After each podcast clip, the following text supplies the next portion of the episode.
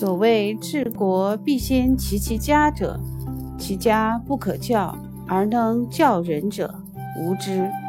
故君子不出家而成教于国。孝者，所以事君也；悌者，所以事长也；慈者，所以使众也。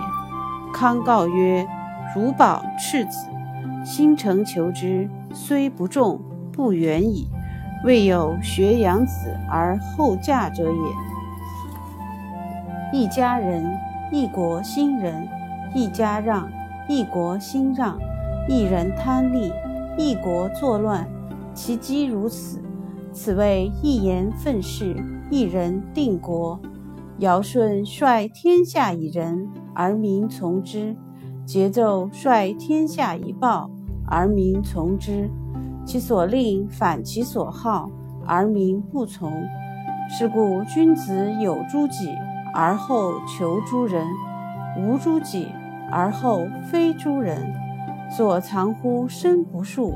而能御诸人者，谓之有也。故治国在齐其家。诗云：“桃之夭夭，其叶蓁蓁。之子于归，宜其家人。